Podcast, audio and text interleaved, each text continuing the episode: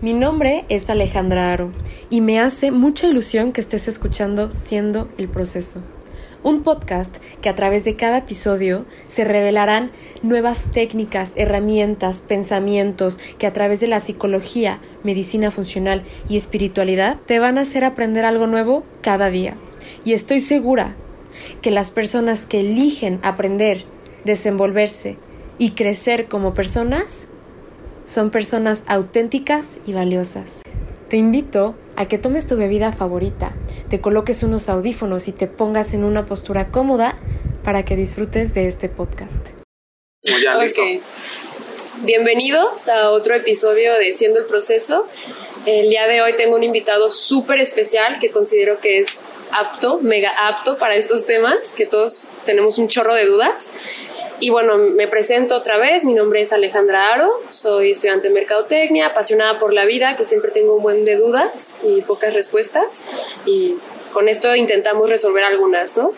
Y de invitado, como ya saben, me gusta presentarlo por quien yo considero que es, no tanto académicamente quien, quien yo veo que es.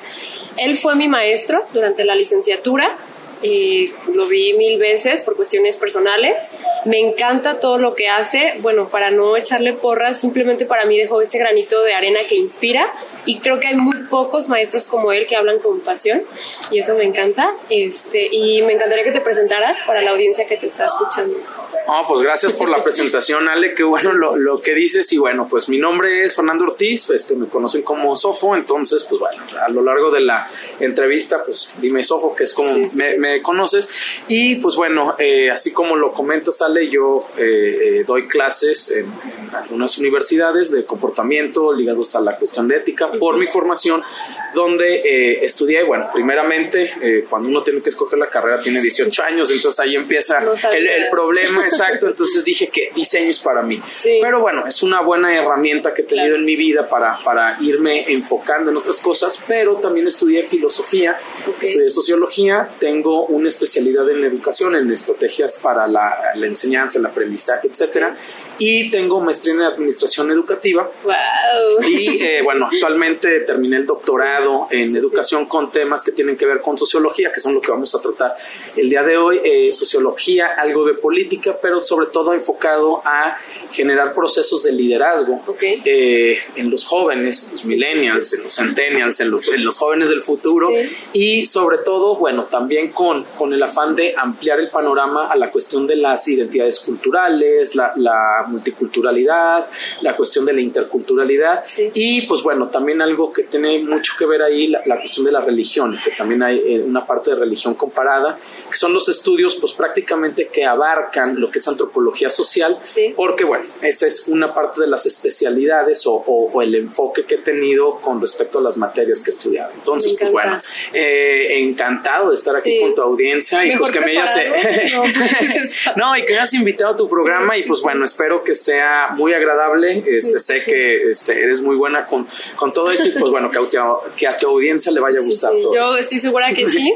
Y como son tantos temas, me gustaría como dar un enfoque en lo uh -huh. que somos como seres humanos, okay. que considero que somos seres con una mente grandiosa y eso nos distingue. O sea, podemos pensar, racionalizar las cosas, hacer todo tangible, pero tenemos un segundo problema que es que además de pensar y racionalizar, pues somos seres que sienten y sentimos un chorro. Y eso pues a veces no es como que muy controlable para nosotros. Y entonces ya no hacemos desde las ideas, sino desde las emociones y sentimientos. ¿no? Uh -huh. Pero hay un tercer factor que considero importantísimo, que va a dar entrada a todo esto que vamos a platicar, y es una vez que yo sé qué pienso y una vez que yo sé qué siento, ¿por qué hago lo que hago? O sea, ¿por qué lo hago de esta manera?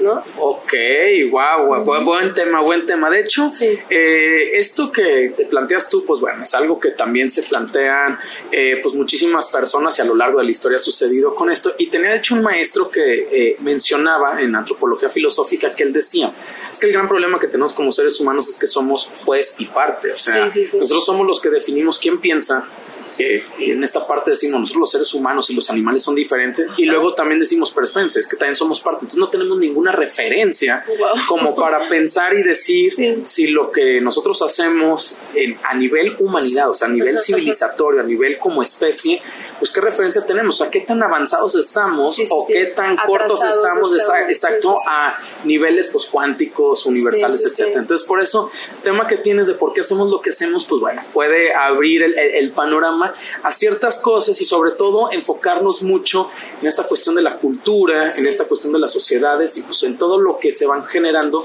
que son los paradigmas que al final nos van llevando pues esta construcción de la antropología filosófica o esta antropología cultural. Y justamente lo que mencionas de que somos lo que somos porque lo vemos, pero muchas veces quedan atrás la cosa cuántica, lo ontológico. Creo que esta conversación es muy, muy tangible, o sea, se puede ver reflejado a través de los años, las culturas, y creo que no hay pierde, o sea, sí lo podemos ver, sí lo podemos tocar y podemos entender por qué hacemos lo que hacemos, en torno a las preguntas que nos hicieron. Claro que sí. Y sobre todo empezando a entender que la cultura somos nosotros, o sea, nosotros somos parte de la cultura. Cuando de repente también se escucha que dice, no, es que la sociedad te ha hecho así, etcétera. Bueno, es que también la sociedad nos ha hecho, pero nosotros también hemos hecho a la sociedad. Somos parte de la sociedad. Exactamente, al ser parte esto es dinámico. Entonces hay que entender siempre que hablamos del ser humano el dinamismo. No verlo como una figura estática, porque cuando vemos al ser humano como figura estática, empezamos a mecanizar muchos de los procesos del pensamiento, etc. Entonces hay que ver como este dinamismo y que, bueno, a veces hay tiempos en los que no entendemos absolutamente nada de lo que sucede y tiempos en los que eh, reaccionamos de otras maneras. Entonces, pues bueno, eso, eso es como parte fundamental de lo que vamos a, tratar el día de hoy. Sí, que yo también considero que me va a servir a mí porque al momento de leer estas preguntas, que ahorita te voy a lanzar la primera. Ok. o sea, como soy parte de esta sociedad y mi familia y toda la parte no quiero decir mocha, pero sí vengo de una... Conservadora, tradicional, tradicionalista. Todos estos temas para mí han sido como wow, o sea, se me rompen mis estructuras mentales y no logro entenderlo hasta que entiendo de dónde viene. Y una de las primeras preguntas es hablando de la heteronormatividad, que ya sabemos que se dice que es un régimen social, político y económico, que ahorita pues la palabra régimen es un poco fuerte, en donde la única forma adaptable y normal de los deseos del ser humano y la identidad y esta parte afectiva parte de esta base binaria, femenino y masculino. Y cuando te sales de esta estructura, ¡pum!, estás perdido y no está bien. Entonces, ¿a qué se debe esta creencia de que solo existe pues esta ideología femenina, esta ideología femenina? ¿Y de dónde surge esta heteronormatividad? Es la pregunta que nos hicieron. Ok, perfecto. Es, es muy buena la pregunta en el aspecto de, de, de, por qué vemos esta cuestión de la parte binaria, vemos simplemente hombre-mujer, etc. Sí. Eh, pero generalmente cuando se trata este tipo de temas hay un error, eh, eh, por ponerlo, un error de contexto. ¿En qué, en qué verso esto o en cómo se argumenta?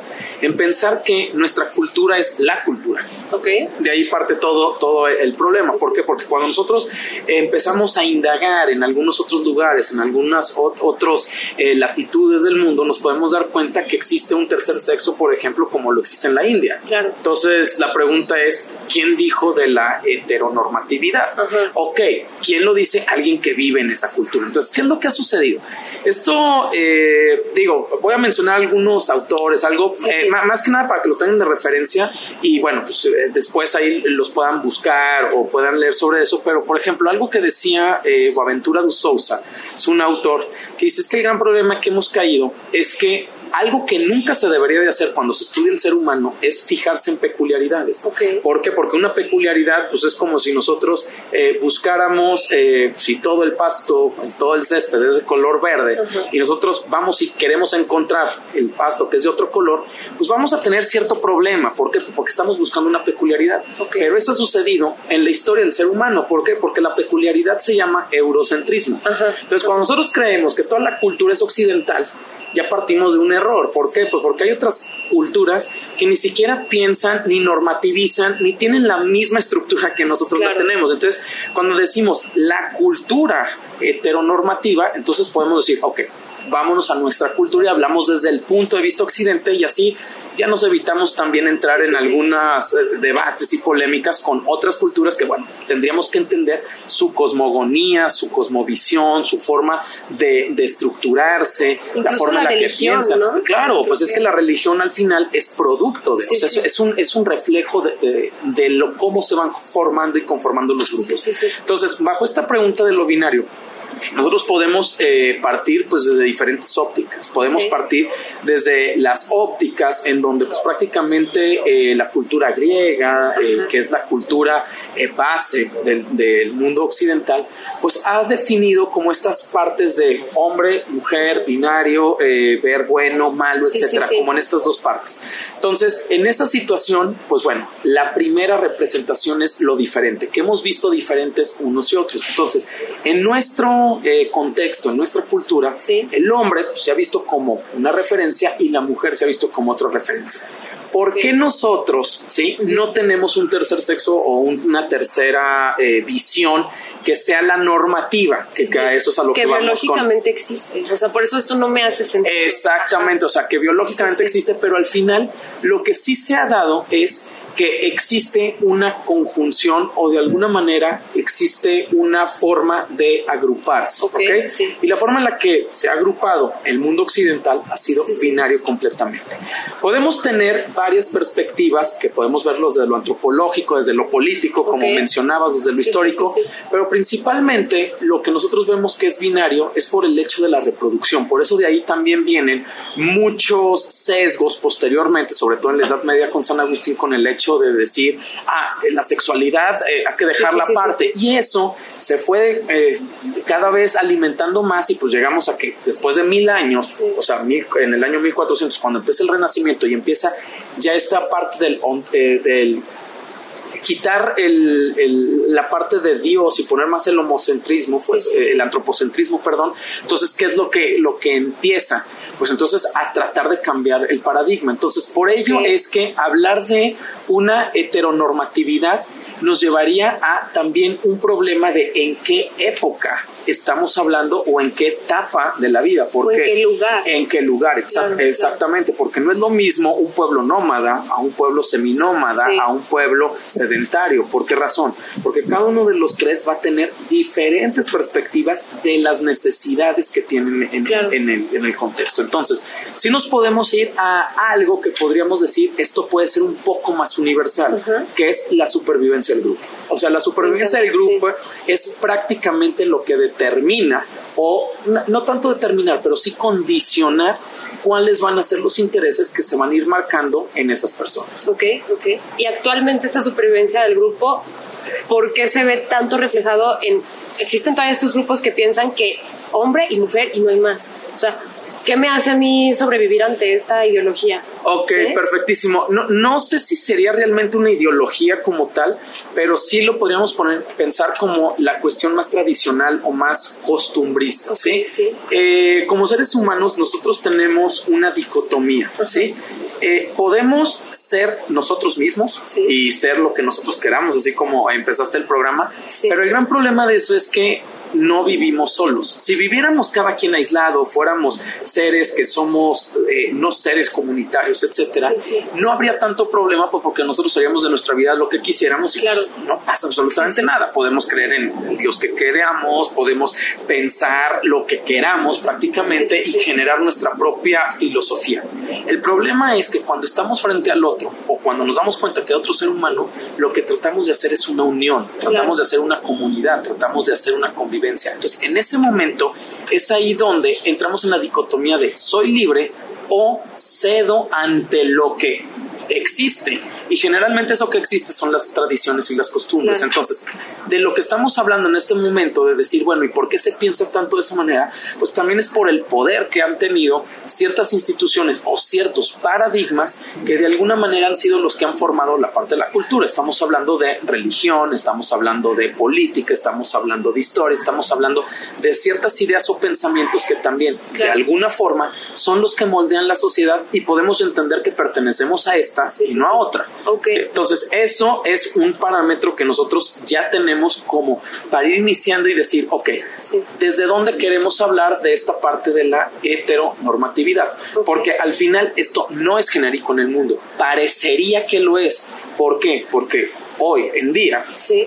las dos principales religiones que hay en el mundo, que son las que podríamos decir que de alguna manera también han moldeado la estructura de, nosotros, es el Islam y el cristianismo. El cristianismo y el Islam. El Islam no sabía que era. Y esas dos, y esas dos religiones, al final, pues son religiones hermanas, por decirlo de alguna manera, porque, bueno, proceden del judaísmo. Y entonces cuando nosotros decimos, oye, si estos están basados en el Corán, están basados en la Biblia, están basados en la Torah, ¿cuánta gente pertenece a eso? Y pues nos damos cuenta que pues la población es altísima en el mundo. Entonces decimos, es que de ahí viene el heteropatriarcado, de ahí... No, a ver, eso es en el mundo occidental, en el mundo semítico, en el mundo que viene de esta perspectiva.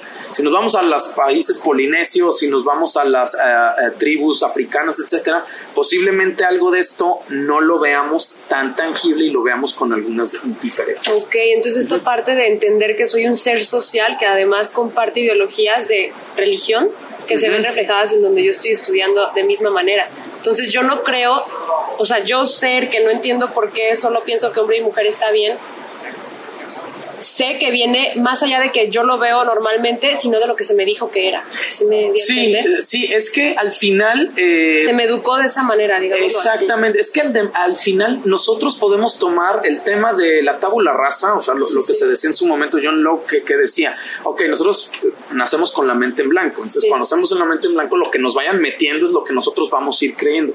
Por eso lo, que decías, y, es muy... Eh, provocadora la pregunta de, de, esta entrevista donde dices, ¿por qué hacemos lo que hacemos? Es que la pregunta, si lo que hacemos es consciente o inconsciente. Claro. Porque muchas veces, simplemente aquí, ¿por qué tienes el pelo largo? Y tú me vas a decir, pues porque me gusta. Pero después te voy a decir, ¿por qué te gusta si nunca lo has traído corto? Y entonces vas a tratar de tener una referencia directamente con lo que tienes a tu alrededor y dices, espérate, es que si yo me asimilo como mujer, si me asimilo con ciertos cánones, estándares de belleza, etcétera, pues yo trato de ser eso para que tú identifiques que yo soy eso. Entonces, la pregunta es, ¿realmente eres así? O sea, ¿haces eso porque así eres tú?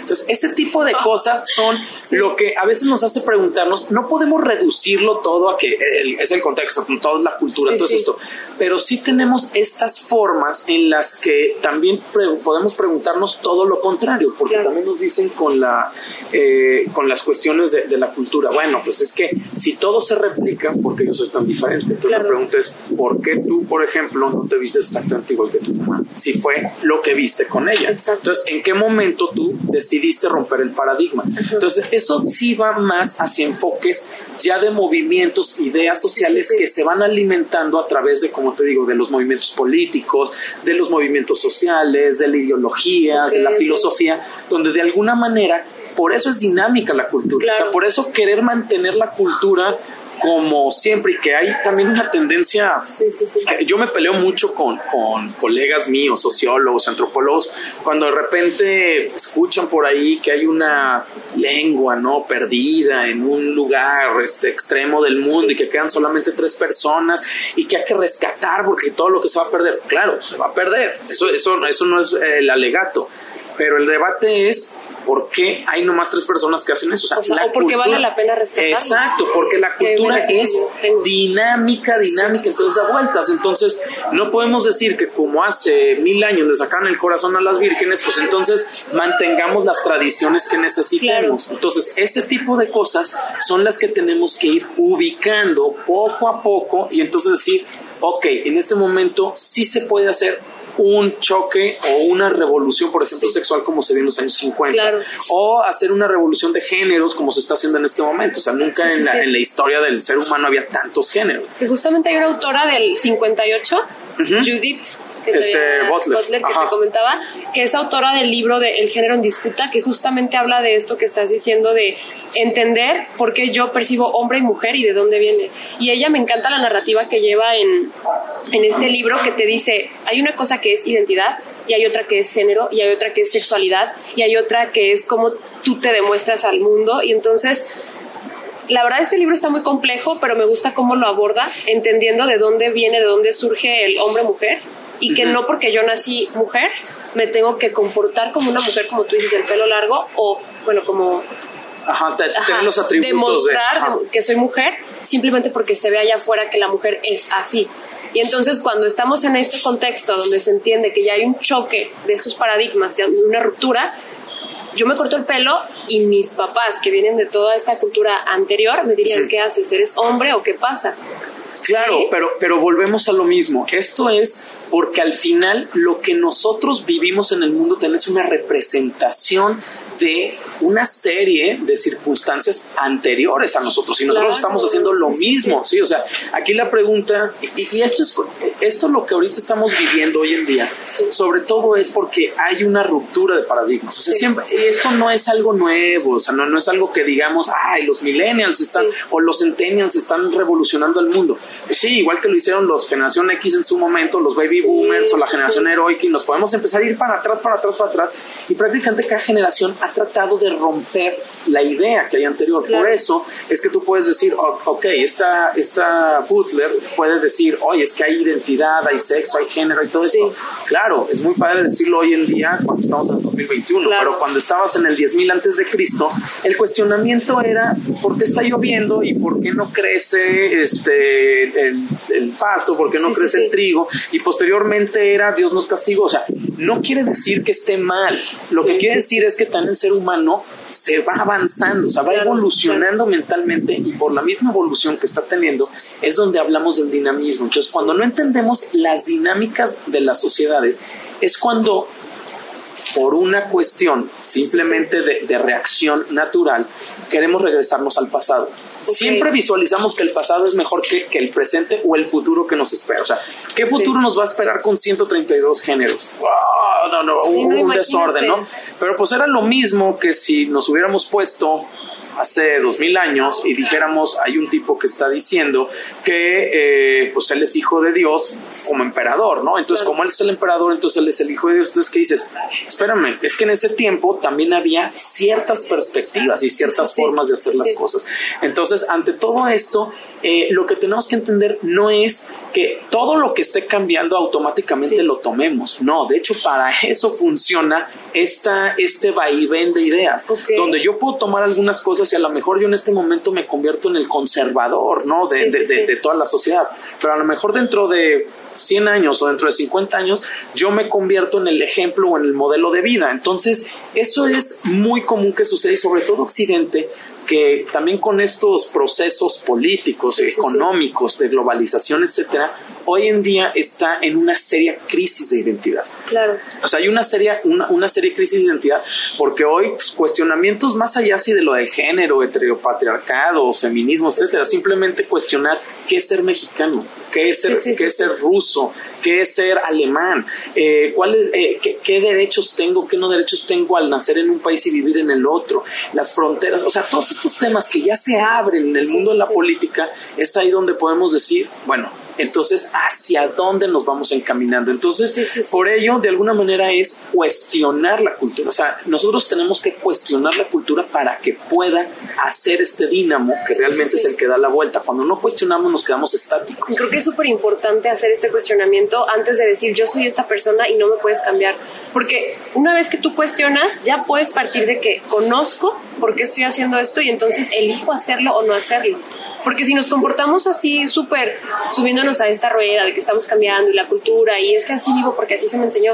Sí, o sea, se entiende, pero ¿por qué? ¿Sabes? O sea, necesito entender por qué me están diciendo, por ejemplo, que use aretes o por qué tengo que tener pelo largo o entender de dónde viene. Exactamente, porque haciendo eso, cuando nosotros ya hacemos una reflexión sobre ello, ya entendemos más por qué el mundo gira de esta manera, o sea, porque también podría girar para el otro lado. Entonces podemos ir entendiendo. Yo, yo soy un partidario de cuando empezamos a entender ciertas cuestiones culturales sin descontextualizarlas, podemos darnos cuenta porque hoy en día tenemos los temas a los que estamos ¿sí? acostumbrados, sobre todo a debatir, a rebatir, etcétera. Entonces, esa es la parte que yo considero que la cultura, el contexto, la historia son sumamente esenciales para entonces ir entendiendo que las cosas que son buenas o malas también son una construcción que vamos teniendo dependiendo de la época. Claro. si este programa lo estuviéramos haciendo en el año 1860, Está pésimo. pues posiblemente a lo mejor estaríamos hablando de, de si los esclavos o no los esclavos. Y hoy ese tema ni siquiera, ¿cómo se llama?, entra en, en nuestro debate. ¿Por qué? Porque ya tenemos delimitado que eso no se va a Claro, dar. claro. Entonces, posiblemente a lo mejor en 50 años, pues lo que estamos debatiendo hoy sea algo tan absurdo como que lo que se debatió hace más de mil años, donde si la mujer tenía alma o no tenía alma, que fue un Sí. tema de debate no de un día, Claro. de años enteros y donde hubo gente apasionada que decía, nos cambiamos de religión, nos mantenemos. Bueno, hoy en día, pues ese cuestionamiento como que Ya no. queda muy obsoleto, ¿no? Entonces, por eso, eso era cultura en su momento. Entiendo, sí, sí, ¿Por qué no existe? ¿Por qué no hay circos romanos? ¿Por qué el domingo no puedo ir a ver romanos, cristianos comiendo, este, peleándose, un león comiéndose un cristiano? Porque eso era cultura, pero ya es obsoleto, ya no tiene razón de ser. Entonces, ahí es donde sí tenemos que tener en cuenta que si vivimos en la época donde está el choque de sí, pensamientos, donde unos piensan que nomás hay dos géneros o donde hay dos sexos y otros piensan que hay 280, Sí, sí, pues sí. hay un problema porque al final el pensamiento va a tener que imperarse. Entonces, ¿qué pasa? Lo que te comentaba, generalmente tratamos de irnos al pasado. O sea, el pasado nos da la ventaja que es de donde venimos. Entonces es lo que nos da identidad. Yo considero que del pasado puedes aprender. O sea, lo que ya pasó, sí, estuvo bien o mal en su momento, entendiendo el contexto Ajá. donde se vivió y dónde se vivió, pero ¿qué puedo aprender de eso? O sea, ¿qué me dice a mí ese pasado? ¿Qué puedo repetir? ¿Qué no debo repetir? Claro, se pues puede es rescatar. que ahí es donde cuestionas, pero también al mismo tiempo es lo que dices de ahí vengo. Claro. Por eso nuestra referencia es tus papás, ¿no? Ah, Sí, pues sí, vengo de esto y es nuestra familia, pero cuando nosotros vemos que el concepto familia que actualmente tenemos no tiene más de 250 años, entonces ahí es donde decimos entonces que se considera familia. Y cuando entonces yo te hablo, y aquí con esto del hetereo, este, ¿cómo se llama? De la heteronormatividad, si yo te hablo, oye, pero hay un pueblo en Escocia que se llaman celtas y ellos tienen la, la, el- la virtud o si lo quieres ver la diferencia con nosotros de que allá la religión es basada en las mujeres y las mujeres son las que tienen los Ah, sí, sí. ¿De qué estamos hablando? Entonces, yo ya me descontextualicé Sí, completamente. sí, sí. Entonces, por ello, es que sí es necesario entender que de alguna manera también la cultura se politiza porque pues está ahí Sí, sí, en sí, este en este mismo entorno, ¿no? Que es el entorno ya de, la- de las personas, lo social, etcétera. Entonces, ahí es donde sí podemos ir entendiendo qué es lo que dejamos, qué es lo que apoyamos y sobre todo qué es lo que vamos transformando, Claro. porque al final pues como te digo, no uso aretes yo ahorita porque pues simplemente hay un marco donde yo me estoy moviendo sí. y digo no quiero aretes. Pero si yo fuera polinesio, posiblemente estarías entrevistado a un tipo con la cara tatuada, Sí, sí, sí. como Maori, y estaría haciendo otras cosas. De hecho, la referencia de los aretes tiene de, de diferentes perspectivas. Esta perspectiva viene más de una perspectiva eh, indo-europea, que mucho de nuestra cultura es indoeuropea, o sea, de, de- de lo que era en su momento, bueno, el- que es el subcontinente indio y toda la parte de Europa, que de ahí es hasta donde viene nuestro lenguaje, etcétera.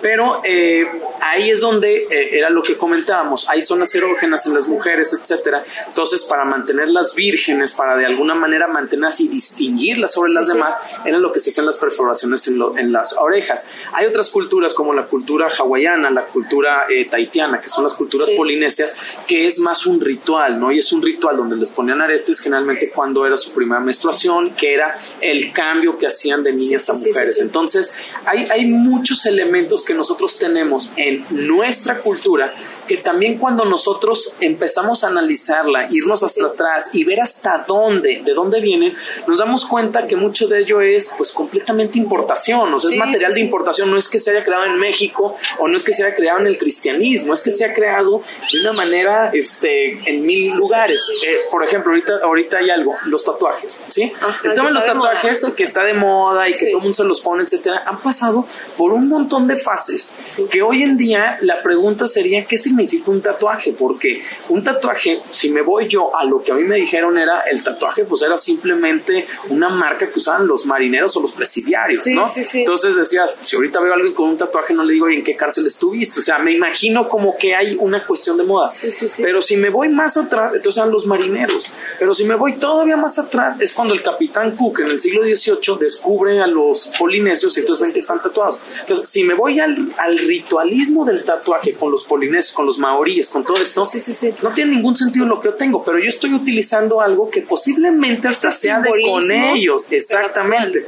Y no solamente los polinesios eran los que tenían tatuajes, también tenían tatuajes culturas vikingas, bueno, Azaratu, culturas eslavas, las culturas de la India, etcétera. Viene de hace chorros de Claro, años. todo, o sea, de hecho, hasta algunos eh, mencionan que los aztecas, los pueblos prehispánicos también tenían tatuajes, los incas. Entonces la pregunta es, ¿nuestra referencia al tatuaje de dónde viene? Real, somos mexicanos, ¿viene de nuestros pueblos prehispánicos? No, nuestras referencias del tatuaje vienen del capitán Cook, sí, sí, sí, porque fue el que generó toda esta globalización, etcétera, siglo XVIII, ya en el siglo XIX se da esta gran globalidad, nos llega a nosotros por la misma cultura que tenemos con ellos, occidental, etcétera. Entonces, es ahí donde no es tan sencillo a veces sacar el hilo de decir, ah, esto viene de acá y lo hago por ello. Entonces, pues Sí. podemos preguntarle a un montón de chavos, un montón de gente, ¿por qué está ¿Por qué tatuado? Y posiblemente terminará diciendo, porque Por así amiga, soy, por exacto, por mi amiga, porque así soy, porque me gusta. Y nadie te va a decir, ah, espérame, es que fíjate, los maoríes, sí, sí. o el capitán Cook me inspiró. Sí, entonces, esos son el tipo de lo interesante a veces de ver cómo nos comportamos, qué vemos, qué analizamos, qué tenemos, ¿Qué etcétera.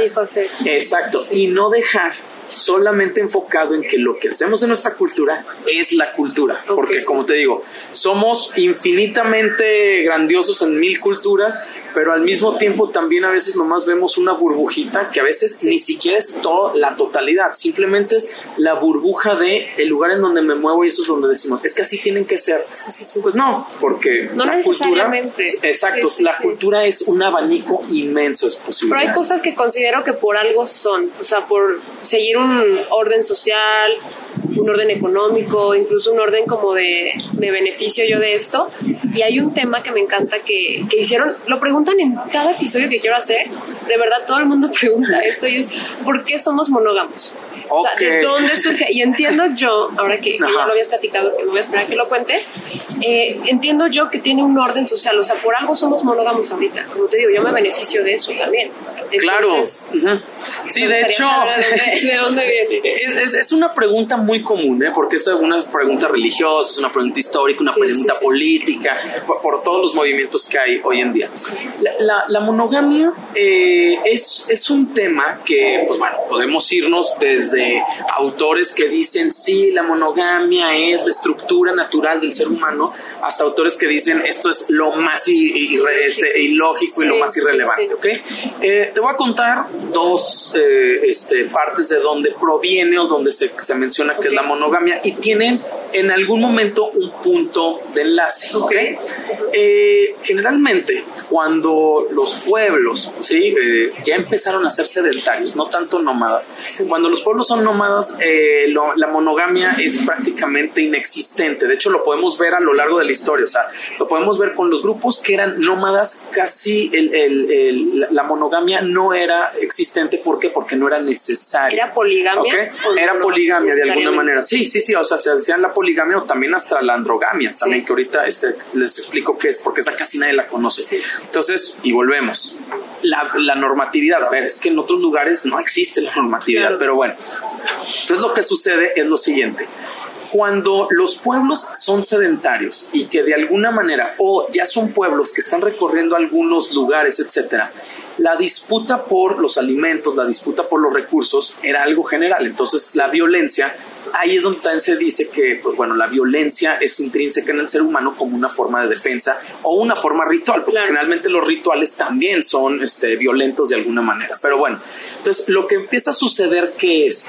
Empieza a suceder que cuando tenemos dos grupos, a la hora de estarse atacando, eh, no vamos a poner que son hombres o mujeres, no, no, no, o sea, Sí. vamos a poner cantidades, ¿no? Ok. 10 contra 10. Cuando hay 10 contra 10, pues bueno, hay una paridad. ¿Qué pasa cuando hay 10 contra 1? Pues, obviamente el que eh, es uno es Sí, completamente vulnerable a lo que va a suceder. Entonces, ¿qué, ¿qué es lo que de alguna manera se empezó a dar con esto? Un hombre tiene la capacidad de embarazar a más mujeres que una mujer embarazarse de más hombres. O sea, Sí, sí, sí. si una mujer tiene cinco parejas, se va a embarazar de una, no se va a embarazar de las cinco, o sea, no va a tener cinco hijos con ellos. Mientras que el hombre, si tiene cinco mujeres, sí puede suceder eso. Entonces, ¿qué es lo que pasa? Que la tendencia que se estaba dando en el ser humano era la poligamia. ¿Por qué razón? Porque haces que crezca muchísimo más rápido tu población y por lo tanto tus tradiciones, tu identidad, lo, las ideas que tú tienes las puedes imponer frente al otro. Que trabaje en tu tierra, que tenga Exactamente, tal cual. Entonces, ¿qué pasa? Si tenemos un grupo donde hay cinco mujeres y un hombre, y hay un grupo donde tenemos un hombre y cinco mujeres, a la siguiente generación o siguiente año, si lo quieres poner, en el grupo donde hay una mujer y cinco hombres, ya van a tener cinco hijos más. En el otro nomás uno la población de, de, este lado va a ser exponencial. Entonces, ¿qué pasa? La poligamia fue un muy buen elemento para hacer crecer a las poblaciones. Pero llega un momento en el que ese crecimiento de la población y una de las necesidades, no como tal marcada por más ni nada de eso, pero una necesidad del ser humano es la sexualidad, o sea, el sexo y el pues placer. sí, sí lo marca ¿no? sí, o sea, pero, sí, o sea, pero no directamente así como el sexo, ¿no? Entonces, ¿qué es lo que sucede con ello? Que llega un punto en el que una persona, un, hombre, ¿sí? masculino, para ponerlo de esta manera, tiene cinco o seis mujeres, de alguna manera deja desprotegidos, vamos a poner sin pareja, a cuatro o cinco hombres, porque pues este hombre se, se agandalló todo, por decirlo de alguna manera, no, tiene todo. Entonces, ¿qué empieza a suceder ahí? Que los grupos se empiezan a ser sumamente violentos. ¿Por qué? Porque no tienen el descargue de la necesidad sexual. Entonces, ¿qué sucede? Empieza el rapto, empieza la violación, empieza todo esto. Entonces, esto lo estoy diciendo de grupos de 4.000, eh, 3.000 años antes de Cristo, ¿sí? De hecho, pues bueno, podemos leerlo simplemente como la Biblia. Ahí, sí, ah, por ejemplo, sí, y tenías Gar, o sea, te tenían las dos. Exacto, con las dos, con, tuvo este, concubinas, o sea, que era todo esto. Entonces, ¿por qué razón? Porque de alguna manera es la forma de expandir el pueblo, pero también al mismo tiempo, cuando un hombre ya no tiene acceso a mujeres, entonces cómo descarga toda esa energía, o toda esa situación que al final termina siendo parte de la naturaleza más animal del hombre. Entonces, ¿qué es lo que empezó a hacer? Esto se dieron cuenta los romanos, de hecho. Entonces, los romanos cuando se dieron cuenta de ello, fueron los que empezaron a tratar de que empezara a darse la monogamia. ¿Por qué? Porque al darse la monogamia, por eso permitían la prostitución, por eso ellos no, no, no, no quitaron la prostitución, porque la prostitución es necesaria de alguna manera para tener estos descargas sexuales y que la gente no esté entendiendo la necesidad básica exactamente. Entonces qué sucedió que se dieron cuenta que una forma de evitar la violencia en el grupo es que los hombres tuvieran el acceso a las mujeres. Claro, esto sí lo veo desde el patriarcado y todo esto, ahí sí lo, lo compro completo. Pero la necesidad de ver a la mujer como una necesidad del hombre es ahí donde nace la monogamia. Entonces, ¿qué sucede?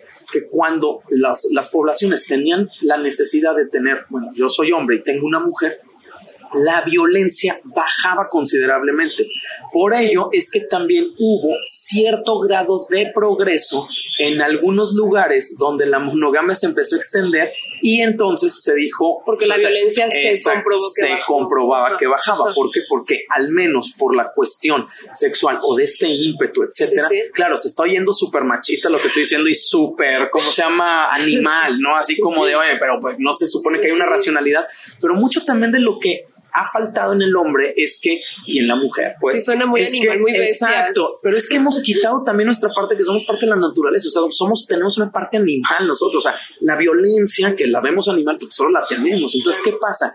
Que esto es lo que te comentaba al principio de la entrevista, que en algún momento también hemos puesto al hombre en un pedestal donde es que nosotros pensamos, es que esto, no, pero a ver, al final, al final, al final, cuando hay cinco mujeres y nomás había un hombre y, este hombre las agarra y luego llegan hombres, dices, oye, espérate, es que necesitamos, etcétera. Entonces se, se, comprobó que la mayoría de las poblaciones monógamas tenían, eso lo habían evitado y entonces eran muchísimo más participativas entre ellas. Entonces, ¿qué dijeron? Acceso a las mujeres para todos. Entonces, de ahí viene mucho el proceso de, la, de la, monogamia.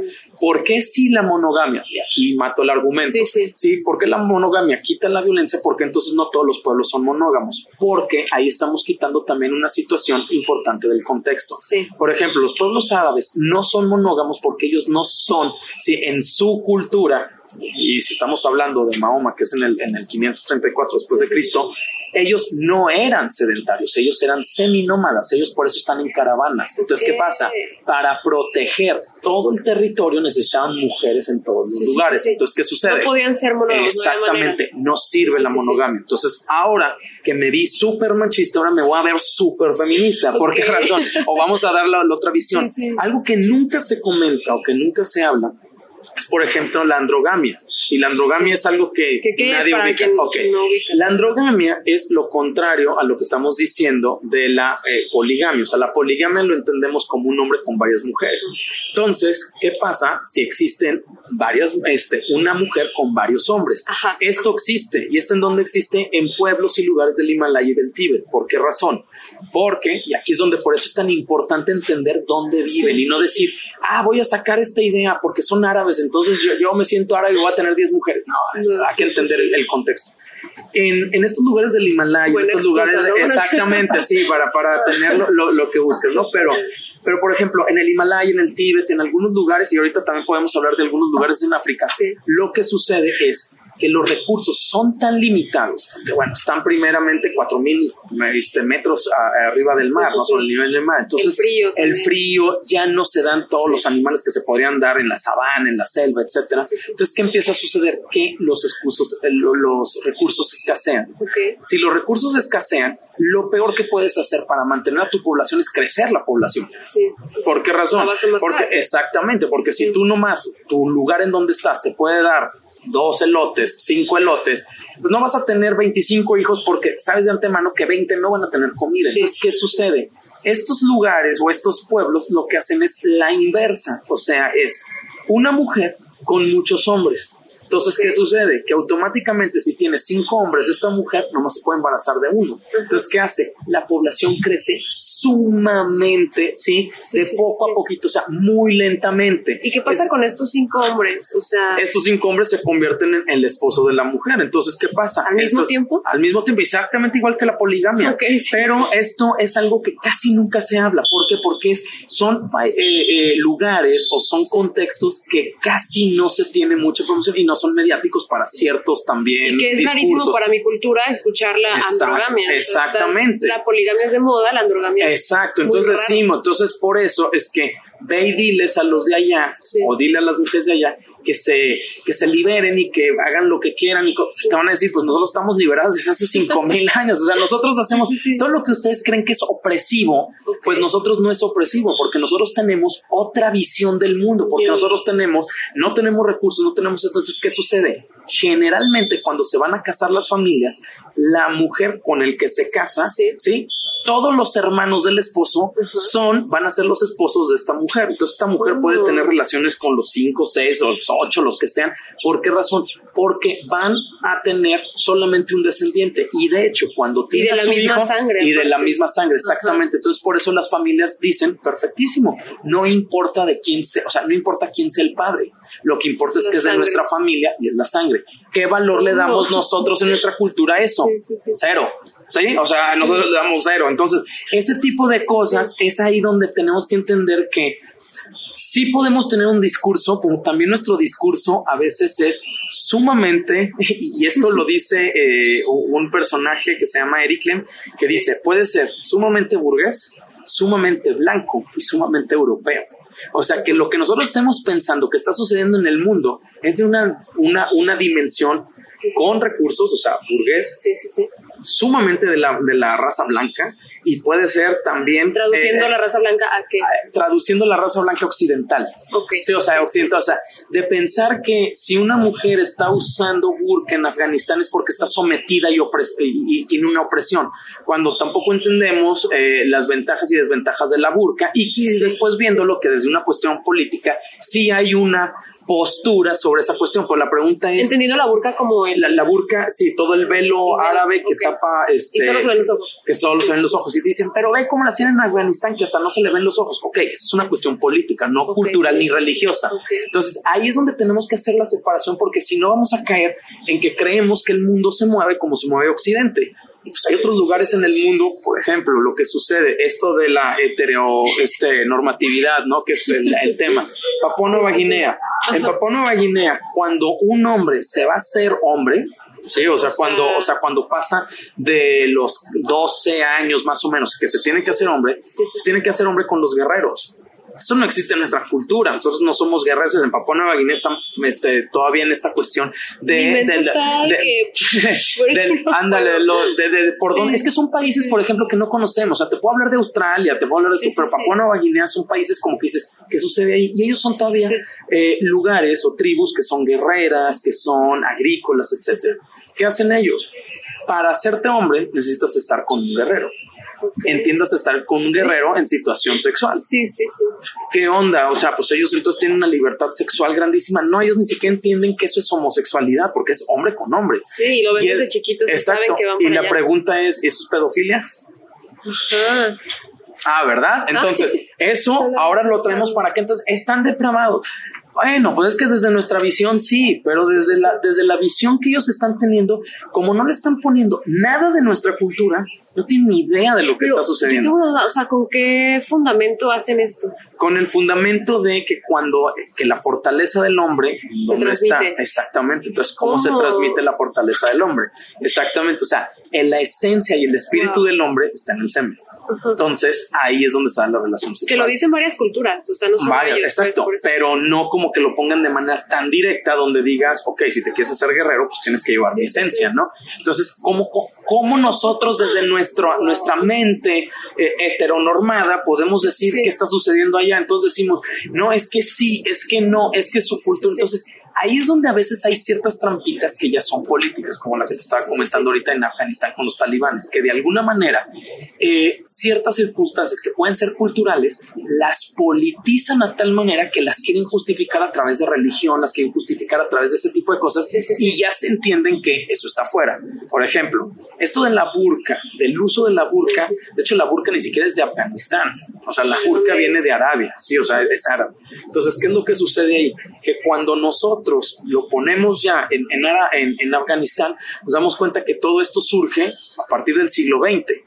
Algo parecido a lo que sucede, por ejemplo, en México con los wixárikas. El traje wixárika no tiene 500 años tiene desde la época de los del porfiriato. Ahí está de moda, ¿eh? Ahorita también me acordé de Entonces, fíjate, hay cosas, cosas que nosotros vamos entendiendo que se van poniendo de moda, ¿no? los hombres de antes, de Luis XIV, no usaban corbata. ¿Por qué fue? Porque esto fue hasta que se dieron cuenta en una guerra que los croatas traían algo muy bonito, se veía muy elegante y dijeron, de ahí lo jalamos. Sí, Antes los que usaban tacones eran los hombres, no las mujeres. Luis XIV. Exactamente. Entonces, ese tipo de, de circunstancias, cuando nosotros descontextualizamos, es cuando entramos en este conflicto, pero que al mismo tiempo podemos utilizarlo de manera política. ¿sí? O sea, que ahí sí le doy mucha razón a la pregunta. De la monogamia. De, la, de la monogamia, del, del, del heteropatriarcado, de la heteronormatividad, porque de alguna manera terminamos con, es que las cosas son así. Y cuando decimos las cosas son así, es que realmente ya no estamos ni cuestionando nada, simplemente estamos siguiendo una tendencia y obviamente sí es política. ¿Por qué? Porque nuestra cultura va más enfocada al hombre, tiene este mayor peso el hombre, se están, eso lo sabemos. Cuando a mí me dicen simplemente es así, yo lo, yo lo único que pienso es, mi mente no has investigado nada. Pues claro, pues es que imagínate. Simplemente es así. No, pues no, y eso también es tan reduccionista donde dices, pues es que si las cosas son así, pues que sigan así, ¿no? No, y, si son así, ¿por qué yo no estoy vestido como romano? ¿Por qué no estoy vestido con una túnica? Estoy loco, ¿qué pasa? Exactamente, o sea, sí, entonces ese tipo de cosas son las que tenemos que ir reflexionando y entendiendo para darnos cuenta que el mundo es tan amplio, tan dinámico, con tantas visiones te, lo comentaba, en África, por ejemplo, hay un grupo de mujeres donde eh, la, relación que se da de familia es lésbica. O sea, ¿en qué consiste esto? Que son dos mujeres las que crían al niño. ¿Y de dónde sale el niño? El, el niño de dónde sale, perfecto. Hay personas que se dedican a ir a, ahora sí, a desvirginar de alguna manera, o que también son los que preñan a todas las mujeres que hay. Entonces a eso se dedican. me voy y voy sí, a eso es a lo que se dedican. Entonces se dan cuenta de, eso. Entonces llegan a las aldeas, sí, una de las mujeres toma el rol de, mujer el otro se, la otra se queda con rol de hombre, o sea, rol de mujer y hombre. Teniendo el rol de género. Exacto, teniendo el rol de género que tenemos en Occidente y prácticamente se va y listo. ¿Importa quién es el papá? No, importa, no. ¿Por qué? Porque a ellos lo que les importa es mantener esta unión de tribus, etcétera, etcétera, etcétera. Entonces, por ello es que hay valores también que se dan de diferente manera en diferentes culturas, en diferentes tribus, etcétera, que no podemos ponerlas como que eso o no vale o eso no debería de existir, sino hay que entenderlas en el contexto en el que están, en el lugar en el que están. Y ya con eso, entonces nosotros podemos hacer un comparativo con nosotros.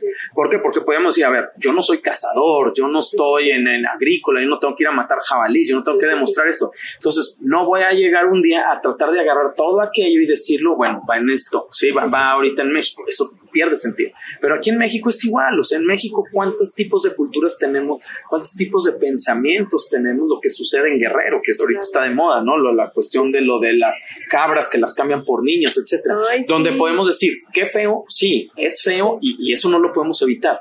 Pero la pregunta es, no es, no es señalar y decir, es que aquello no y nosotros sí. Pues está bien y está mal. Exacto, es por qué lo hacen y entender que si lo que están haciendo tampoco tiene sentido, porque eso lo hacían hace 1500 años, entonces decir, se acabó. Pero tenemos mucho miedo de quebrantar los procesos culturales. O sea, tenemos mucho miedo de que la cultura se pierda. Claro, cuando nos conviene. Porque la pregunta es, bueno, si la cultura siempre ha dicho que, y en este caso que tú me estás entrevistando, si la cultura ha dicho que el hombre es, es lo principal y la mujer no, porque quieren hacer el cambio? No rompan la cultura. Entonces ahí ya resulta con que, ah, ya no me late tanto la cultura, la queremos cambiar. Entonces son procesos dinámicos. Por eso siempre, siempre la cultura se tiene que entender como dinamismo. Deja tú de cambiar la cultura. Muchas veces la gente deja de hacer lo que, no hace lo que está haciendo sin cuestionarse por miedo a ser juzgado por la misma sociedad. Claro. Entonces vives en un ritmo constante en donde haces lo que se te dijo que tenías que hacer. Claro, y ahí volvemos. Por miedo a ser juzgado. por miedo a ser juzgado, pero hay las dos caminos. ¿Quieres pertenecer a la sociedad? Sigue el camino. Ya sabes cómo actuar.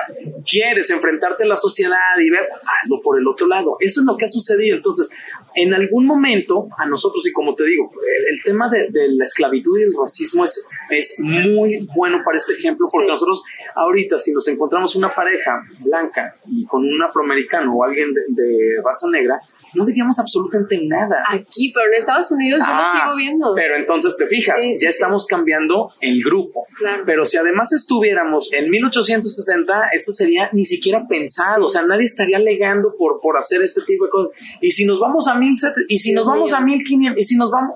Entonces, cada que nos vamos yendo, es por eso que a veces es muy problemático cuando estamos haciendo ciertos debates, que uno utilice un, un concepto y el otro utilice un concepto que no tiene nada que ver.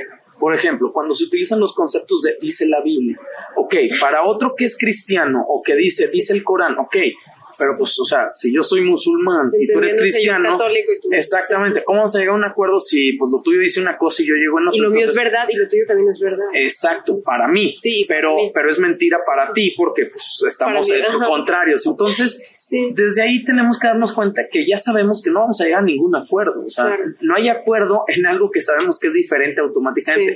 Cuando cambiamos ese ritmo y cuando vemos que decimos, ok, puede haber cosas diferentes en ti, puede haber cosas diferentes en mí, ok, pongamos, no para que me convenza, sino para entenderte, o sea, lo que busco es entenderte, es ahí donde ya puede haber muchísimo más interacción con todas estas cosas, no perdiendo tu identidad, simplemente entendiendo, o sea, y respetando, ¿no? Porque llega un punto en donde si no comparte mis ideas ya no, ya no pertenece a mi grupo social. Pero el problema con el respeto es que de alguna manera, ¿qué pasa si me afectas en algo que sí me da identidad? O sea, Simplemente. Ejemplo. Ejemplo. La Biblia dice no te pondrás ninguna marca en, en tu cuerpo. Eso lo dice la Biblia. ¿Ok? Si yo me encantan los tatuajes y veo que todos mis amigos tienen tatuajes y sé que todos los tatuajes, y a la hora que me lo voy a poner, ¿qué tanto el decir respétame si yo pertenezco a una comunidad sumamente cristiana? Entonces, el respeto también ah, tiene, tiene, su límite. Tiene su límite con respecto a esto. Este es un, un, ejemplo. Otro ejemplo es decir, no, mira, es que eh, este, respeto que tú tengas cierta tendencia este, eh, sexual, pero en mi grupo no entras porque en nuestro grupo son estamos cerrados o por tu color de raza. ¿Qué haces? O sea, en ese momento ya no puedes decir respeto al, al otro, porque el respeto me implicaría que yo dejara mi Dejar de identidad. Exactamente. Entonces, por ello, es que es tan importante a veces eh, concebir qué es lo que nos está dando identidad, porque hay cosas que dan identidad a ciertos grupos que es tan importante y otros no lo valoran. Y es ahí donde entra un choque. ¿Por qué? Porque es un choque cultural donde yo no le estoy dando el valor que en teoría Sí, sí. le tendría que dar porque tú perteneces a ese Como grupo. los judíos ortodoxos, ¿no? Que el cabello para las mujeres eso es importantísimo. Por ejemplo, ahorita lo que dices, exacto, lo que dices de los judíos ortodoxos. Los judíos ortodoxos en, en un barrio de Jerusalén usan las mismas burkas que usan en Afganistán. ¿Por qué no son criticados? Porque nadie sabe. Wow, es eso, es no así de simple. Sí, entonces, como no saben, entonces lo que dicen es, ah, pues ataquemos, entonces es, es, es musulmán. Ok, Sí. un judío no es musulmán, entonces ¿por qué usa lo mismo? Entonces, cuando tú te das cuenta, Por el simbolismo, ¿no? ¿Será? pues más que el simbolismo es porque te das cuenta que el judaísmo y el islam salieron del mismo lugar geográfico. Entonces eso puede ser más étnico que religioso. Wow. Entonces ahí lo deduces y dices, Sí. ah, ok, entonces esto es étnico, ¿no? Sí, el que traigan las mujeres el pelo largo, ¿por qué los hombres traen el pelo corto? Bueno, pues es que también el pelo largo implica, tiene unas implicaciones alrededor que pueden ser como dicen, no, pues belleza, etcétera. Es belleza porque nosotros lo hemos identificado como belleza. Que cuando se casan se tienen que rapar.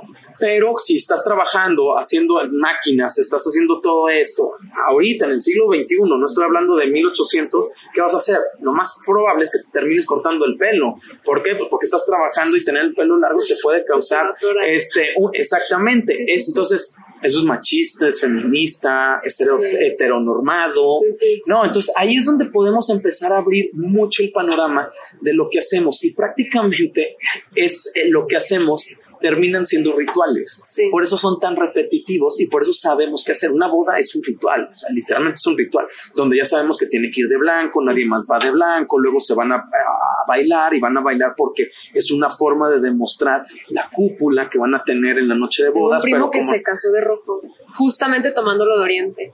Ah, bueno. Y, y yo así como, ¿por qué te casas de rojo? Yo estaba bien chiquita. Y hasta ahorita que entiendo me explicó y fue porque Ah, claro. simplemente lo tomaron de otra cultura. Exactamente, Y todos entonces... así. Y, y todos sorprendidos. Es que está rompiendo. Sí, Sí. es que está rompiendo porque está- te está diciendo que en otros lugares piensan otras cosas diferentes. Sí. Están locos, están fuera de sí, son machistas. Espérense, es que si lo agarramos con nuestros conceptos, pues posiblemente vamos a terminar diciendo sí, sí, sí, sí, sí. Sí. Pero ellos ni siquiera van a entender que son eso. Entonces, Claro. eso es mucho de, de la discusión social que hay hoy en día, que de repente buscamos o buscan que entendamos cosas que jamás hemos entendido que no las hacemos. Y eso es algo que de- dentro del discurso, por ejemplo, feminista, está muy delimitado y muy marcado. O sea, que te dicen, hey, deconstrúyete, date cuenta De todo lo que de estás todo lo que haciendo. estás haciendo. Entonces dices, Micromachismos. exacto, entonces dices, espérate, es que no me había dado cuenta que yo era machista porque nunca había normativizado, bueno, había normalizado Sí, sí, sí, sí. este comportamiento. Exactamente, o sea, eso es lo que podemos de alguna manera extraer de decir, ¿ves qué, qué beneficios hay que alguien esté cuestionando algo? cuestionando. Porque si dices, ah, ok, entonces ya me di cuenta que ahora la mujer no tiene que ser la sumisa, sino tiene que ser la que sea equidad, etcétera. Pero porque en mi caso me cae. Exacto, pero entonces ahí Ah. viene. Entonces tú regresas. Sí. Ah, es que en 1940 la sociedad. Ah, ok, pues no somos Ujú. 1940. O sea, por eso aquí hay que tratar de entender, sobre todo tratar de entender, porque no podemos entenderlo todo. O sea, Sí, sí, hay cosas donde, te digo, aquí sin poner ejemplos que salgan de, de, de México, o sea, simplemente guerrero. O sea, ¿qué pasaría si tú te topas una situación donde están vendiendo una niña con una cabra? O sea, sí te va a pegar porque no lo vas a poder entender. O sea, no Sí, puedes decir sí, es su sí, cultura. No, porque Y también. ente- automáticamente hago el clic con que está mal. Exactamente. Entonces, por ello es, es lo que te digo. La pregunta que ahí se, se, se puede hacer o la pregunta que ayudaría es por qué ellos lo hacen. Si la pregunta que tú dices, ellos te dicen por tradición, entonces espérate, podemos matar la tradición en este momento. O sea, en este momento se acabó. O sea, porque también bajo esa línea, como te digo, pues, entonces el circo romano seguiría existiendo. Imagínate, Claro. entonces hoy en día, todos los días que va a llover, pues habría gente con el corazón de fuera, pues porque así es la tradición. Haciendo brincos en Exacto. círculo. Entonces, hasta que no llega alguien y dice, Sí. oigan, pues no nos late y va a la conquista o va a eso, pues lo quitamos. Entonces, eso es lo que también tenemos que ir entendiendo, que a veces queremos perpetuar, tratar de entender, sí. o sea, es tratar de entender, no entenderlo, porque también eso es muy ambicioso y también es un poco soberbio, decir, voy a entender todo en la cultura. No, porque de repente puede haber, mira, te voy a poner un ejemplo clarísimo de entender. Uno de los problemas filosóficos más grandes que hay en Occidente es la cuestión del tiempo. ¿Ok? O sea, ¿qué quiere decir lo del tiempo? Para nosotros es importantísimo el punto de partida de las cosas. Por eso celebramos el día del cumpleaños, por eso celebramos sí, este, el inicio, los aniversarios, porque nosotros necesitamos un punto de partida para... Que la primavera. exacto, o sea, ¿de dónde? ¿De dónde partimos? ¿Ok? Entonces, cuando nosotros hacemos la pregunta de qué había antes del segundo uno del mundo, okay nos metemos en una bronca, en un problema existencial, grandísimo porque decimos, es que nada pudo haber antes del tiempo. Entonces dices, ok, entonces, segundo uno, ¿sí? Si ponemos una línea, ok, aquí de aquí parte todo esto. Okay. ¿Qué hay antes de la línea? La respuesta generalmente en el mundo occidental es nada. Entonces, entonces, si no hubo nada, ¿a poco hubo un momento uno? Entonces, nosotros tenemos que conceptualizar todo a partir del momento uno. Esto en la India, por ejemplo, ni siquiera existe, ni siquiera se lo cuestionan. Y de hecho es uno de los... Porque ahí creen en vidas pasadas y reencarnación. No, para ellos como todo es un círculo y no una línea. Ah, la rueda de la vida. ¿Qué más da donde empiece? O sea, pues nos da lo mismo si empezó o no empezó, el chiste es que está. O sea, para ellos la importancia es que exista, para nosotros la importancia es cuándo. Ok. Para ellos es el dónde, más que nada. Entonces, ese tipo de cosas es muy complicado decir, ah, ya las entendí. ¿Por qué? Porque, pues, sinceramente, si yo hoy me voy a mi casa y me pongo a, reflexionar sobre lo que estoy diciendo ahorita en esta entrevista, voy a decir, es que sí es cierto que hubo antes del minuto cero. O sea, ¿quién era yo antes de la concepción? No, no hay, no existía. no, entonces tienes que decir, Sofo tiene que ser de aquí para adelante. Entonces, por eso nuestro afán de medir el tiempo, ¿sí? Mientras en otros lugares el tiempo no existe. Si tú te pones a leer el Bajat Gita, etcétera, las cuestiones temporales prácticamente no existen. pero en la Biblia sí te dicen siete días. Pues los porque tienes que los poner. escritos antiguos de la India tampoco se habla del tiempo como tal, es un eh, círculo. Exactamente. tenemos, exactamente, tenemos esta situación. Entonces, por eso vas encontrando ciertas cosas que dices, es que esto no lo entiendo. Entonces, si desde chiquito te dijeron, oye, es que el día que te mueras te vas a ir al cielo con papá Dios, etcétera, pues va a ser medio complicado que trates de entender que posiblemente haya una línea brama, eh, de bramas donde puedas hacer una escala karmática y entonces vas a hacer un conejo. Entonces dices, no, a ver, no, entiendo eso. Entonces, Mezclando las religiones. Exacto, que eso ya, eso ya sería como decir, ah, es que yo voy a entender la cultura. No, el chiste es tratar de entenderlas y decir, ah, ok, pues es que les funciona. Generalmente lo que se mantiene en la cultura es porque funciona. Sí, Yo considero importante tratar de entender, pero aparte ser congruente. Porque a mí no me hace sentido, o sea, es que yo sé que soy incongruente en muchas cosas, por lo que estamos platicando, pero ya que yo intento entender, tratar de ser congruente, o sea, no ser congruente en la totalidad, pero sí, pero es, que... o sea, si yo soy feminista, como por qué sigo permitiendo micromachismos de mi parte, o sea, en mi casa, ¿sí me explico? Ok, pues claro, o sea, tendría un sentido esto, pero la pregunta es, volvemos, qué tanto ese micromachismo existe o no existe, es parte del concepto, es parte de un nuevo concepto, es parte de algo que no existía, es algo que ahora se considera, no lo sé, o sea, sí. ¿Qué es micromachismo? O sea, partimos de ahí. Sí, o sea, yo el otro día, por ejemplo, me sorprendí, ¿no? Pues a mí siempre que me han preguntado qué soy, pues digo heterosexual. El otro día me dijeron, entonces eres cis. ¿Cis qué? Ah, ok, o sea, entonces ya eso del cis ya empieza a, como que empiezas a traducir, ¿no? Entonces dices, de onda. Claro, porque no es parte de mi cultura como tal. Entonces trato de entender. Entonces digo, ok, eso que me están diciendo es algo que se supone para ellos yo soy.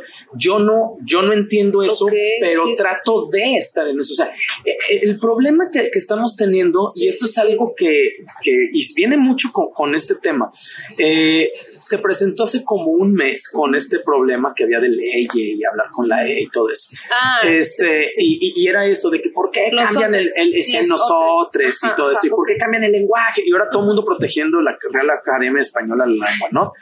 Y, y hay una paradoja ahí, o sea, dices, ok, si vas a proteger la lengua española de la lengua, ¿por qué hay emoticones? Ok.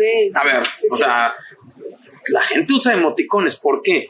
No, bueno, pero es una forma de... Exacto, es que el lenguaje cambia. El problema es que exijas que ese lenguaje sea entendido en todo momento. Ahí es donde empieza el problema. Entonces es lo que yo, yo comentaba en un foro, les decía, es que el problema desde la cuestión sociológica, que, que es mi, mi, mi ramo, Sí, sí, sí. desde la cuestión ética, ¿sí? que, que es la, la otra parte que, que estudio, el gran problema que tenemos es que estamos cayendo en un efecto de torre de Babel. O sea, estamos construyendo muchísimas cosas, estamos construyendo muchísimas cosas, pero el problema de esas cosas es que estamos yendo para arriba, para arriba, para arriba, para arriba, pero no nos entendemos. Entonces, ¿qué va a suceder? Todo chueco ahí. Exactamente. O sea, no estamos construyendo todos la misma torre, estamos construyendo cada quien su parte de la torre. Entonces, hay partes que yo digo, qué bonita me está quedando esta torre, tipo lo que Sí. estamos viendo aquí alrededor, qué bonito edificio, qué feo edificio. Sí, pues, pero espérame, es que el punto es que yo lo estoy viendo bonito porque yo tengo toda una idea, toda una transformación, etc. Entonces, ¿qué pasa? Que el gran problema que tenemos hoy en día es que no nos estamos entendiendo. Y al no entendernos, entonces las identidades no tienen la forma de decir, es que yo, yo me parezco esto, yo me parezco eso, entonces ¿qué tiene? De imposición. Sí. Entonces al imponer es ahí donde me doy cuenta más de qué soy, me doy cuenta que no soy. Sí, ¿sí? Entonces es ahí donde digo, a ver. pero está ¿cómo más complicado entender así, ¿no? Claro, No pero pues cuando yo desde que tengo uso de la razón hablo español y sé hablar el Sí. español, es muchísimo más fácil a mí, Sí. en la forma en la que vivo, en la forma que transmito y todo, a quedarme en donde estoy, a Atractivo. tratar exactamente Sí, sí, de entender y de relacionar con eso. Entonces, ¿qué sucede? Que por cuestión simplemente de naturaleza voy a tratar de irme a lo que conozco, no a lo que Claro. no conozco, porque lo que no conozco me genera incertidumbre. Entonces, ¿qué pasa? Es ahí donde se dieron este tipo de debates. De, sí, sí. Es que, ¿por qué cambia? Ver, la lengua tiene que cambiar. ¿Por qué? Porque aquella persona que hoy en día te dice, es que la Real Academia de la Lengua Española, te aseguro que no usa ni todos los acentos, No, ni, ni toda la bien. redacción, ni habla bien, No. usa los emoticones y no habla como hablaba Quijote de la Mancha en el libro. la palabra de diferencia o diferencia. Muchos tienen esa duda todo el tiempo y ni siquiera lo usan bien. Lo, lo dejo de tarea. el post, el hielo. Sí, a ver, sí, sí. hoy está mal dicho el aiga, ¿sí? Entonces dices, ok, está mal dicho, pero al final, eso es como nos comunicamos. Es que el lenguaje es un, un instrumento tan defectuoso que tenemos porque pues tenemos que entender cosas y entender la cultura. Entonces, pues de repente la cultura pues también tiene sus errores, Pero muchos si, errores. si ni siquiera estoy yo haciéndolo bien, entendiendo la torre de Babel, o sea, mi lenguaje ni siquiera está bien, ¿cómo voy a construir algo, o tres en este caso, si no está bien ni siquiera los cimientos? ¿Me explico? O sea, Claro. ¿por qué defiendo mis cimientos que no están bien por algo nuevo que van a poner yo diciendo que está mal? ¿Sí me explico? O sea, Sí, pero más allá de eso también es de, ¿y por qué tendría que entender todo eso? ajá. O sea, ¿por qué me exiges que yo pues entienda porque es eso? una cultura cambiante, como hemos estado Exacto. Entonces, si es cambiante, es dinámica. Esa es la ventaja de, de- Ok. de la parte de la Ay, sí, cultura. como que con un buen de idea. Y yo creo que debemos dejar como de tarea ciertos puntos, que es tratar de cuestionarte las cosas que haces.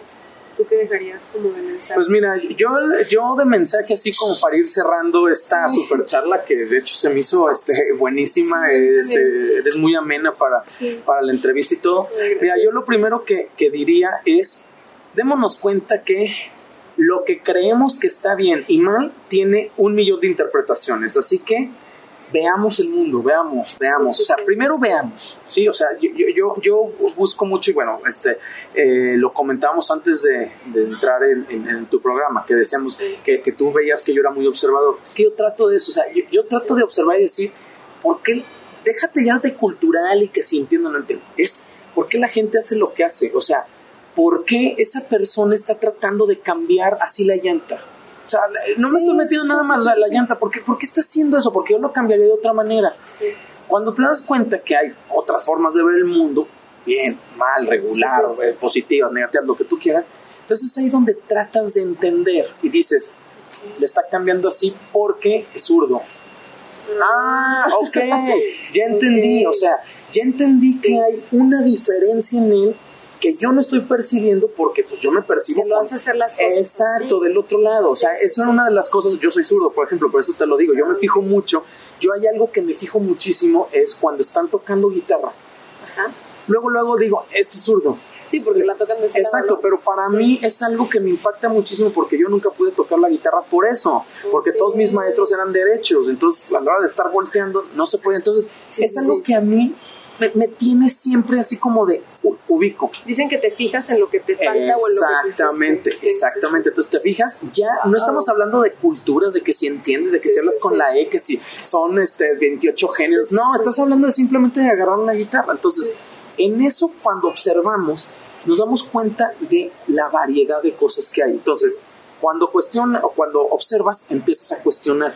Pero lo más importante es que lo que estés cuestionando, tú te des cuenta qué es lo que te da ti de identidad.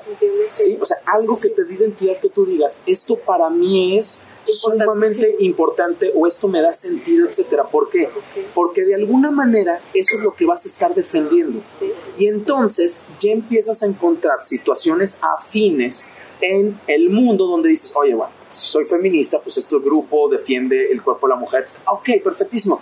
Pero el problema es cuando queremos ir con otro a que entienda lo que nosotros tenemos. O adoptar la postura que el otro feminista tiene. En este caso entra el debate del aborto, que muchas veces está la misconcepción de que feminista igual aborto. Exacto, y que dices, Y no, por eso eh, mucha gente no apoya el feminismo. Exacto, y que dices, hay mujeres que pueden decir, pues, Soy este, feminista soy feminista, y soy pero... provida. Esa- y soy provida, etcétera. o Sí, cosas de estas sí. que, que pueden ser más complejas por la misma situación de las propias identidades que hemos generado. Al crecimiento que hemos tenido del mundo, como lo que decía, con la globalidad, con las diferentes culturas, con todo esto, es más, hay más cantidad de formas de identificarte. Entonces, yo puedo, me, puedo ser hombre que me encanta el fútbol, pero me gusta el color rosa. Sí, Eso sí, antes no existía, antes era el futbolista que, le, que era hombre y le gustaba el, el azul. Era la, la única sí que existía, existía. pero no se decía.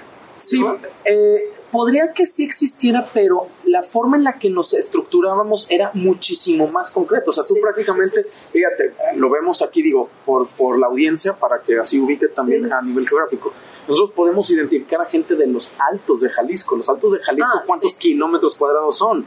¿Por qué la gente actúa exactamente igual si es de Tepas, si es de Arandas, si es de esos lugares? ¿Por qué? Ah, pues muy simple, porque antes las identidades eran tan aisladas unas de otras que pues podías hacer un gran marco. Sí, sí. Hoy, con el hecho de que yo ahorita puedo acabar de, de hablar contigo y empezar a hablar con mi amiga de Finlandia, mi amigo de Brasil, mi amigo de, de Argentina, espérame, Wow. entonces, ¿cuántas, cuántas identidades estás teniendo en común? Entonces se amplió eso, o sea, hoy en día eso también de la diversidad de, de identidades también es algo que posiblemente por un efecto social natural, o sea, de- Sí. del mismo proceso, se va a venir acortando. O sea, todas estas identidades que han salido, no identidades en género, Ah, identidades de, Sí. de- Personalidades. de personalidades, de a mí me gusta, de, efectos, de que yo soy ecológico, pero también soy de libre pastoreo y Sí, que va a llegar un punto en que se va a tener que ir acortando. ¿Por qué? Porque si no, sí vamos a llegar a esto que te comento de la Torre de Babel. O sea, cada quien va a estar arriba construyendo algo que, quién sabe. Pero el punto es que, pues, yo voy para allá, pero tú vienes para acá. va Entonces, exactamente. No hay decía, ser congruente, aunque sea, o sea, con tus cimientos ir construyendo poco. La congruencia viene de, de saberte Sí, quién es, o sea, qué identidad te da, qué cosas te da identidad. Entonces, de repente tú puedes decir, no sabes qué, no comparto esta idea. Sí, sí, sí. Ahí está la congruencia, no comparto. Porque también es, es difícil ser congruente, sinceramente, porque también hay posiciones políticas, sociales, estructurales que están fuera de nosotros. Creo que es complicado. Sí, o sea, es muy exacto, o sea, yo no puedo decir, ah, pues yo mi ideal es ser racista, entonces soy racista, ya, soy súper congruente. No, espérame, pues es que eso va a afectar a la comunidad, entonces no claro. puede ser congruente, Sí, ¿no? Pero, pero bueno, entendiéndose congruencia como decir, bueno, más o menos, ¿eh? Sí, sí, sí. Lo que soy, lo que me... Y, y sobre todo esto de lo que soy, más producto de lo que me han dicho que soy, o sea, Sí. más de lo que la gente dice, que este, eh, un, un ejercicio muy bueno con esto es la ventana de Yohari, ¿sí? sí. Que es lo que yo veo de mí, pero que ven los demás de mí. Ay, me Entonces, lo cuando- dejaron de tarea. y cuando los demás ven Sí. de mí cosas que yo jamás he visto, pues entonces digo, pues también soy eso, ¿verdad? Estaría padre que lo hicieran ahorita que nos están escuchando. Sí, sí, sí, sí. eh, eh, los ejercicios están- carta. Exacto. Eso, ¿no? Sí, no, y hay diferentes métodos. De hecho, en internet se meten, pongan ventana de Yohari y hay diferentes formas de hacerlo.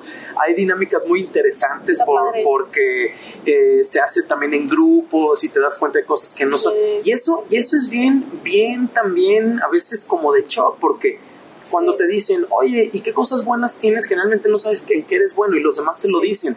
Pero cuando dicen que eres malo, sacas no nomás tres, sacas diez mil, ¿no? Entonces, e- ese tipo de cosas es una de las partes donde te das cuenta sí, que nuestra visión del mundo, de manera personal, es pequeñísima, pequeñísima. Entonces te digo, te das cuenta que hay en un 193 círculo y va a Exacto. Entonces te das cuenta que hay 193 países, 200 países. Te das cuenta que el- Ya no existe Plutón como eh, planeta. eh, no existe Plutón, que unos creen que la Tierra es plana y viven en el mismo planeta que tú que, que piensas que es redondo. Eh, son cosas que se Pero abren. hay un libro entonces- que habla, habla mucho de eso, que es el de Nietzsche, el superhombre, el superior. Bueno, eh, lo del- pero volvemos, pero sigue siendo una visión. o sea, está interesante entenderlo filosóficamente hablando. Sí, sí, no, no. Sí, eh, no, y está bien, y Sí. el super, pero volvemos a lo que empecé. Pero sigue siendo un alemán eurocentrista Sí, de sí, un sí, sí, siglo de oro en Alemania Claro. que, pues, que tiene que ver con alguien de Myanmar o alguien de Sí, Burkina sí, sí, Faso. sí, sí. Absolutamente nada. Entonces, por eso yo en alguna ocasión, en alguna universidad, eh, algún día hubo un, no, no, no, no conflicto, pero que me dejaron a mí dar una clase de filosofía y yo, pues, en- con mi equipo de mi academia les dije, ¿y qué quieren que de, de filosofía? Y me dijeron todo. ¿Cómo que Ah, todo? todo de filosofía, o sea, 10.000 años de filosofía en 16 clases, o sea, No no, no, no, no se puede hacer. Dice, no, no, no, no, bueno, la filosofía más importante. Y entonces me Aristóteles, mandaron, Platón. sí, exacto, Aristóteles, Platón, Nietzsche, Kant, Sí, sí, sí. Y pues, ¿cuál fue mi sorpresa? Que me mandaron llamar a las dos semanas. Y me dijeron, ¿qué les estás dando a tus alumnos? Y les dije, pues les estoy dando lo que tú me dijiste, filosofía de la más importante. Me dijeron, ¿cómo? Pero es que me dijeron los alumnos que están viendo puro filósofo raro. Le dije, sí, son africanos. Y esa es filosofía importante en África, pues por eso trascendieron. No, no, no, es que no decíamos eso. Y le digo, ¿por qué los africanos no son tan Wow. importantes como los griegos?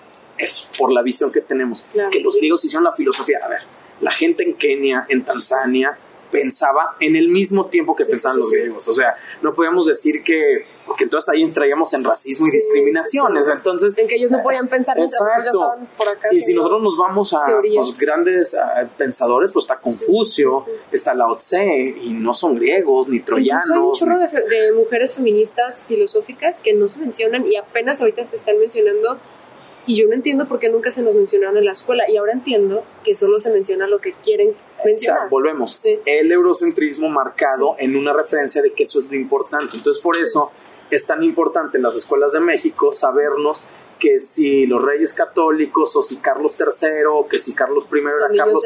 V y todo eso. Pero la pregunta es, dime tres tlatoanis que no sean Cuitláhuac, Moctezuma y Cuauhtémoc. Nadie los va a saber. Entonces ahí dices, ¿por qué no nos dieron la importancia en quiénes eran la gente de acá? Entonces, cuando te enteras de Tizoc, te enteras de todo eso, dices, ah, ¿y por qué eso no me lo dijeron? No, porque al final también tenemos una línea y que eso al final nos ha construido. Entonces, por eso cuando dicen deconstrúyete, aguas, porque deconstruirte es entender que todo lo que has construido puedes terminar al rato, sí, o sea, de, de esa deconstrucción, Sí. porque te vas a tener que reconstruir. Sí, Entonces, sí. cuando te reconstruyes, por eso se llama la fragmentación, ¿no? Entonces, te fragmentas, ok, pues a lo mejor te vas a volver a reestructurar, pero como un filipino, como un malayo, como alguien de Singapur. Entonces, Sí, sí. hay que entender que dices, no, sabes que ya no me late tanto de construirme, Sí. mejor me quedo. ¿Por qué? Porque de alguna manera es lo que nos ha funcionado. ¿Es egoísta pensarlo? Sí, y Sí. no. ¿Por qué? Sí es egoísta porque así me ha funcionado, pero así también he vivido en sociedad, 30 años. Sí, sí. Es lo que sé hacer y es lo que sé vivir. Y estoy Es- estable. Exacto, está bien, esto. No, sé que tengo muchísimos errores, sé que hay todo esto, pero no estoy cerrado a decir que he vivido perfectamente en mi cultura, porque eso es una de las cuestiones que más se cuestionan, eh, o, o las preguntas, ¿no? Cuando dicen, es que los jóvenes de hoy en día, ve, 138 Sí, sí, sí. genes. Sí, está bien, señora, perfectísimo, pero nosotros no hicimos dos guerras mundiales. Claro. Sí. O sea, sí, entonces, sí, sí. eh, eh, desde una, exactamente, o sea, de alguna manera nosotros no hemos aventado ni una sola bomba atómica, ¿no? O tampoco nosotros hicimos una guerra de 100 años, o tampoco nosotros hicimos una, un genocidio armenio, o sea, vámonos desde esas perspectivas, o sea, ni el tiempo antiguo era tan bueno como nos lo pintan, ni tan malo como nosotros en este momento moderno queremos verlo. Igual nosotros. No creamos que estamos modificando el mundo a un progreso sin igual y magnífico, Sí, sí, pero porque tam- no, en es- 10 años nos van a escuchar y van a decir, ¿de qué Exacto, y nos van a decir, ¿Qué ¿Por, hacen? ¿Por qué discutían eso? Sí, o sea, ¿a quién se le ocurre discutir eso? Como ahorita nosotros cuestionamos que a quién se le ocurre aventar una bomba atómica. Claro. En 25 años, 50 años nos van a cuestionar. Y mucho de lo que estemos ahorita diciendo vamos a decir, pues sí, Ni modo. era una verdadera tontería. Ni modo, pues quédense con lo que les haya gustado. Exactamente. Muchísimas gracias, Sofo. No, no, no, pues gracias a ti. Este, me la pasé muy, muy, muy bien. Me gustó También. mucho la, la entrevista y pues bueno, este, si me invitas otra vez, yo encantadísimo. Estoy segura que va a haber polémica, o sea, siempre me escriben de cosas. Entonces, no, no, yo feliz de, de estar contigo, pues bueno, que a tu audiencia le haya gustado y pues Ya veremos, estamos. a ver qué nos dicen. Ok, perfectísimo. Gracias. Que estés muy bien. Bye.